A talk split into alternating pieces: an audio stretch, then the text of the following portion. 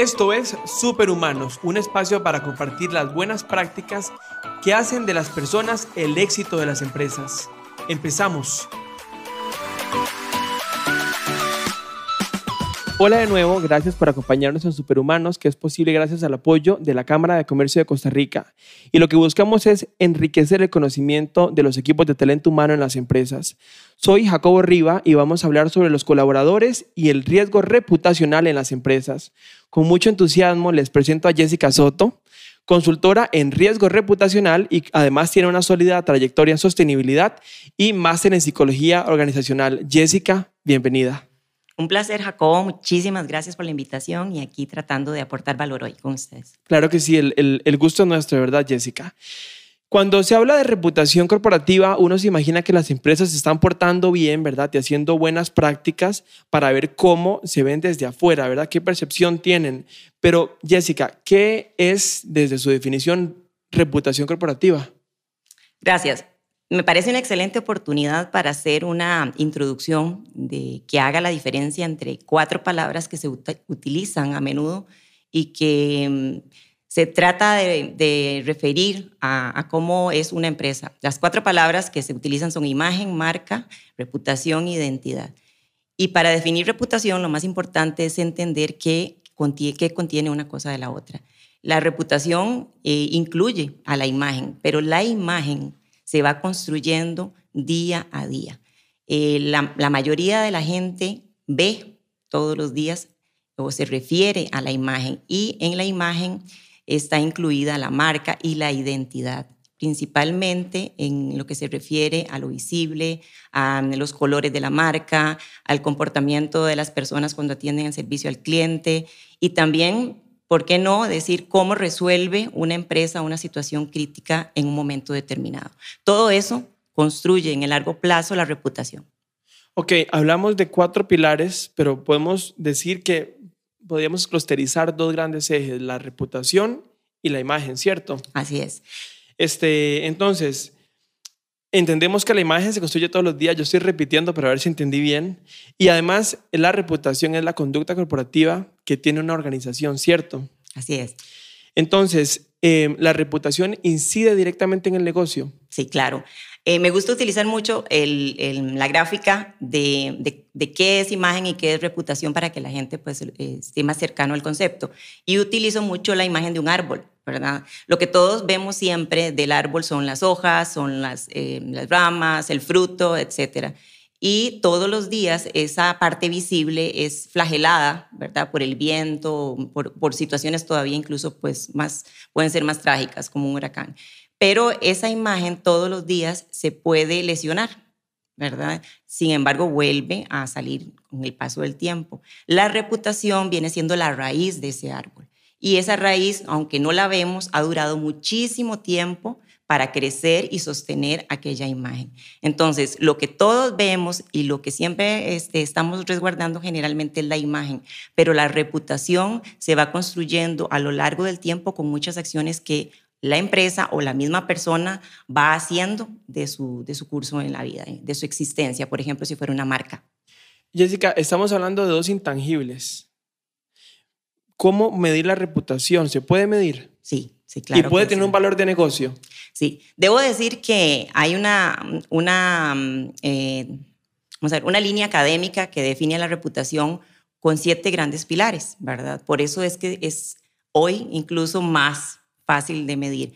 Y los siete pilares eh, que, incluyen la reputación son las finanzas, el empleo, el empleo en sí mismo como, como la casa de los colaboradores, ¿verdad? La innovación, la oferta, la transparencia, que incluye la ética, cómo se comporta la empresa, la comunidad y el liderazgo. Cuando tenemos clarísimo que todos esos componentes son los que, los que componen la reputación a nivel empresarial, ustedes eh, en la empresa o una empresa determinada puede generar una serie de indicadores para ir midiendo la percepción de, los colaboradores o de, más bien de todos los públicos de interés en función de esos siete pilares. Y eso sale mucho a la luz, y creo que más adelante lo vamos a comentar, sale mucho a la luz cuando la empresa eh, sufre alguna crisis. ¿verdad? Entonces ahí se identifica cuáles de esos pilares son los que están más débiles en una crisis determinada. Claro, pero también la crisis puede tener una dirección específica. No, no, por supuesto. Eh, la crisis puede surgir en temas de servicio, hay crisis que pueden incluso surgir en temas nada más financieros o en temas de empleabilidad. Una crisis que tenga que ver con el recurso humano, ¿verdad? Este, tiene que, eh, pues va a resolverse de una manera diferente y va a impactar en los públicos de interés de una manera diferente. Claro. Y sí, eso me, recuerda eh, hace un par de años cuando se fue una marca de pizza del país que nada más desapareció y dejó a todo el mundo sin empleo, ¿verdad? Entonces, una crisis de imagen que tiene que ver con la empleabilidad. Y habla mucho de, esa, de ese compromiso que tenía la empresa con ese grupo de interés. Bueno, muy bien. Este, volviendo ahora vamos a enfocarnos específicamente en el trabajo, ¿verdad? De estos pilares, entiendo yo, Jessica, que posiblemente el empleo, la transparencia, la comunidad y el liderazgo tienen que ver con el trabajo. ¿Podríamos decir eso? Sí, claro. ¿Qué, papel juega, ¿Qué papel juega el liderazgo en el trabajo?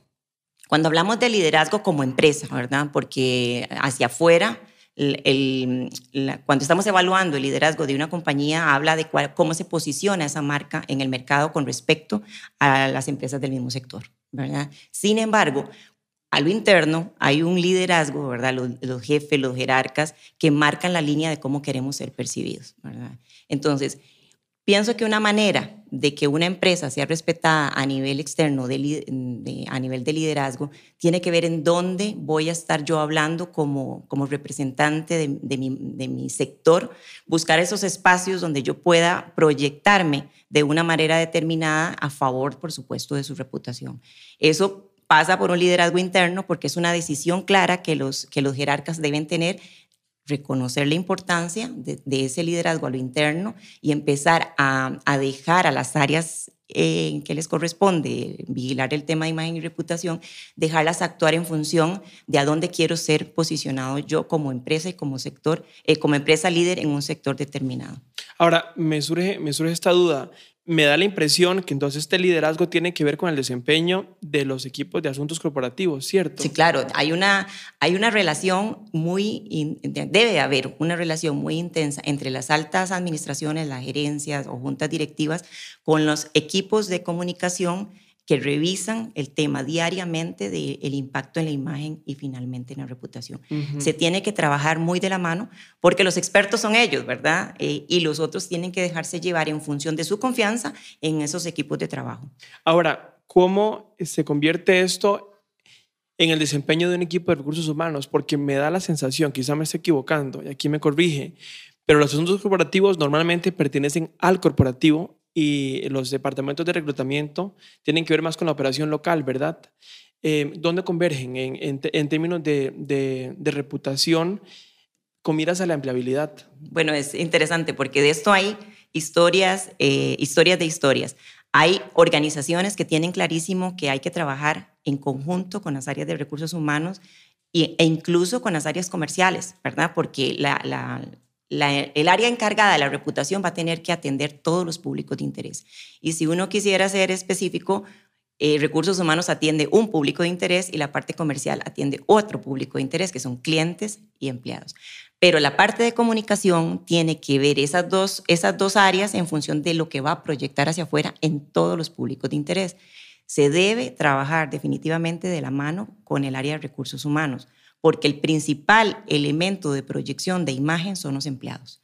Entonces, la forma en que nos estemos hablando a los colaboradores, la forma en que lo estemos capacitando, la forma en que le estemos dando claridad en las funciones, en su rol, habla de cómo ellos van a proyectarse hacia afuera.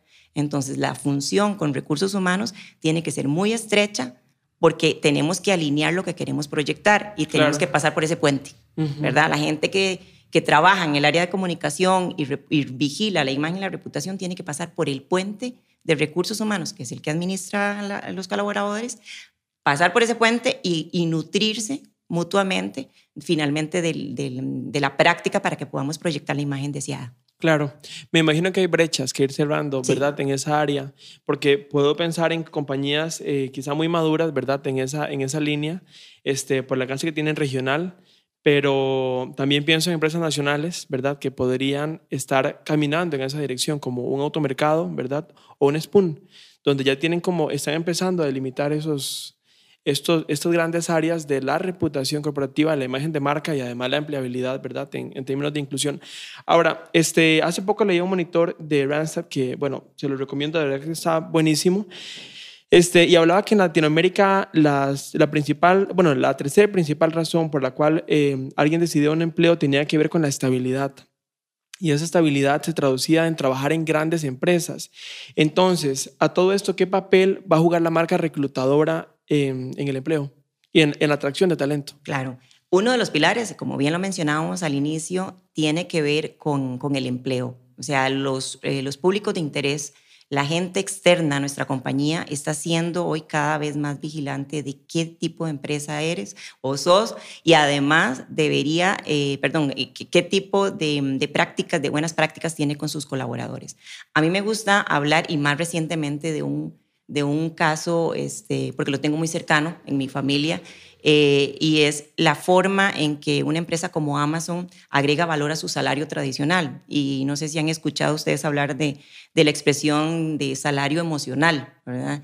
Esta empresa, y creo que hay otras, cito esta porque la tengo cercana a mi familia, pero esta empresa otorga eh, un salario emocional a sus colaboradores, eh, sumándole todavía más valor a querer a, más la empresa.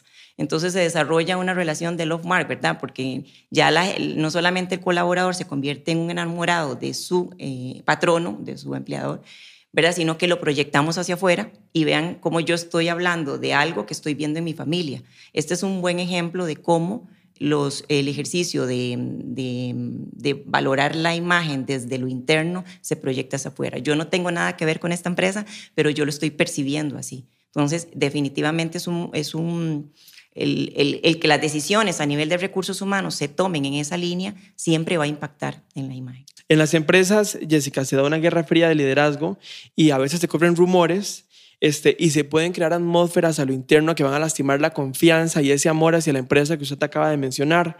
Este, eso puede lastimar la raíz de las empresas, que es la reputación, como usted lo mencionaba.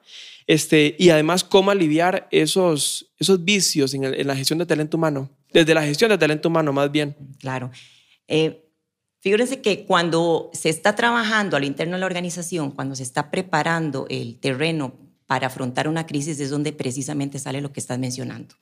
Porque hay información que es realmente confidencial, que tal vez las altas jerarquías lo pueden visualizar como confidencial y que todavía mucha parte del personal no debe conocer. Para mí, la clave está en ser transparentes con el personal y clarificar cuál es el rol que tienen que cumplir cada uno de ellos. Eso significa que la parte de recursos humanos tiene que apoyar a que esta realidad se dé comunicación puede recomendar a las altas eh, mandos cómo dar la información al personal cuando se está frente a una crisis. Es decirles todo, decirles la mitad o decirles poco. Esa falta de información y falta de claridad genera rencillas, genera rumores, genera falsas expectativas y eso lesiona el sentir del colaborador y ahí, de ahí se empieza a proyectar rumores hacia afuera que impactan. Hay una, una expresión, bueno, e, es, parece que es una táctica militar que se llama compartimentación de la información. Eso se usa mucho en, en, la parte militar porque es una realidad, hay información real que se tiene que compartir y hay otra que es confidencial. Y yo le voy a dar a mis soldados solo la información que es necesaria para que ellos desarrollen su labor. Eso es muy, muy válido.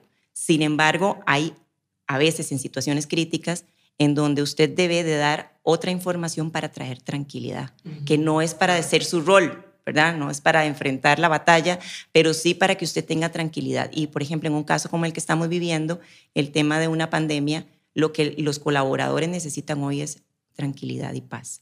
Si hay alguna información que le va a traer tranquilidad a los colaboradores y le va a traer paz para cubrir sus puestos de trabajo, para es, hablarles con claridad y convertirlos más bien en aliados de, un proceso que se va a enfrentar, un proceso crítico, y que además se van a involucrar.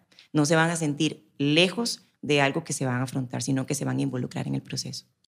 Entonces eso se alivia, Jessica, desde la selección de la información, saber qué tiene que, compartirse con el equipo y qué no.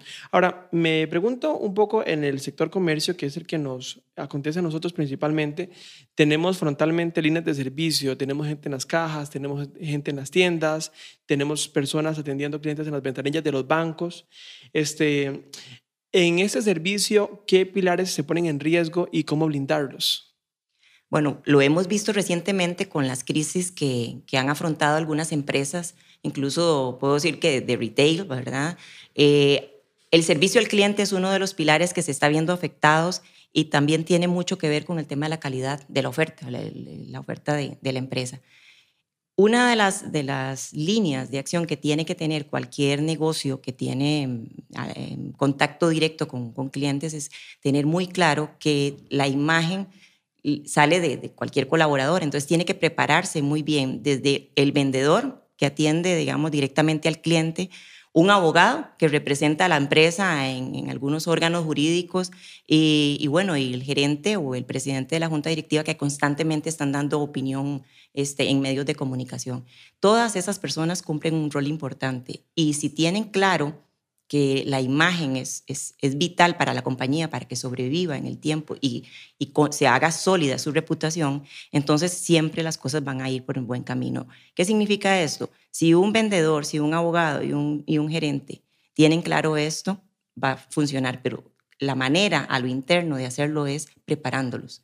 Y siempre he sido muy, eh, he incidido mucho en que los procesos de inducción en, en las empresas sean el bocado principal de cualquier colaborador para que entienda la importancia de su rol en la imagen de la empresa. Claro, y la cultura.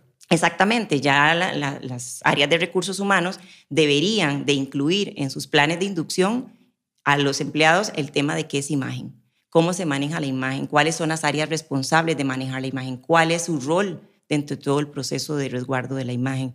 Esas son eh, una de las acciones. Luego también involucrar a la planilla en, situaciones o acciones de proyección a las comunidades, por ejemplo, también hacen que las personas sientan la realidad del compromiso que tienen. Todas, todas las empresas tienen misiones. Entonces, ¿cómo hago que la misión de mi empresa cale en los colaboradores? No es que se la aprendan de memoria, es que la vivan. Y si yo digo que soy el mejor en mi sector, ¿cómo hago para que el empleado viva ese ser mejor. Entonces, involucrémoslos en acciones propiamente con proveedores, con la comunidad, con los mismos clientes desde el, desde el core del negocio, por supuesto, ¿verdad? Si, si, por ejemplo, yo soy una empresa este, que vende eh, un banco, por ejemplo, tiene que ir en el core del negocio, la educación financiera, voy a ir a involucrarme con las comunidades.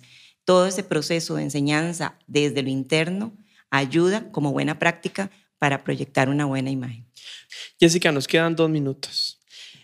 Las los equipos de recursos humanos siempre entienden qué dolores tienen desde la gestión de talento humano, las empresas, pero a veces en la escalabilidad, de estos temas hay complejidad por un tema de que la organización no está abierta o no le da prioridad al, riesgo reputacional, este, que inicia desde la primera línea de servicio. ¿Cómo contarle a los gerentes, a las altas gerencias, la importancia de esto para que se abran a escuchar del tema? Bueno, como bien hemos, hemos conversado a lo largo de la, de la entrevista, eh, el que el personal se involucre en, la importancia de la imagen, pues conocer el rol es muy importante, pero todos trabajamos por, por un salario, todos necesitamos vivir y necesitamos eh, asumir nuestras deudas, nuestros pagos. Cuando un colaborador, independientemente si es un, un vendedor directo o un gerente, comprende que una mala reputación de la corporación va a traer problemas en, las finanzas, eso podría poner en riesgo mi empleabilidad y eso podría poner en riesgo que yo siga recibiendo este, pues, pues mi salario y además que esté siendo activo en, en la parte del negocio.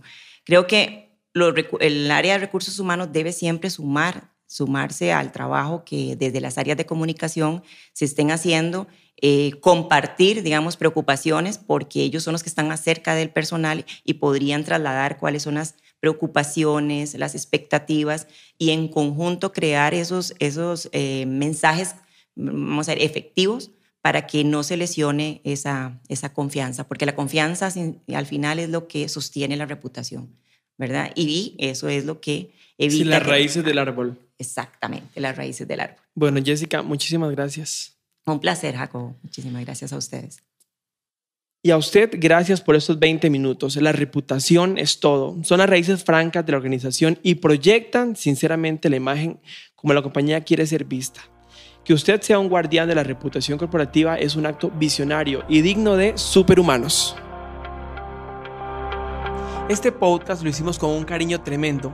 Compártalo y seamos comunidad. Si quiere participar, escríbanos a hola@superhumanos.info.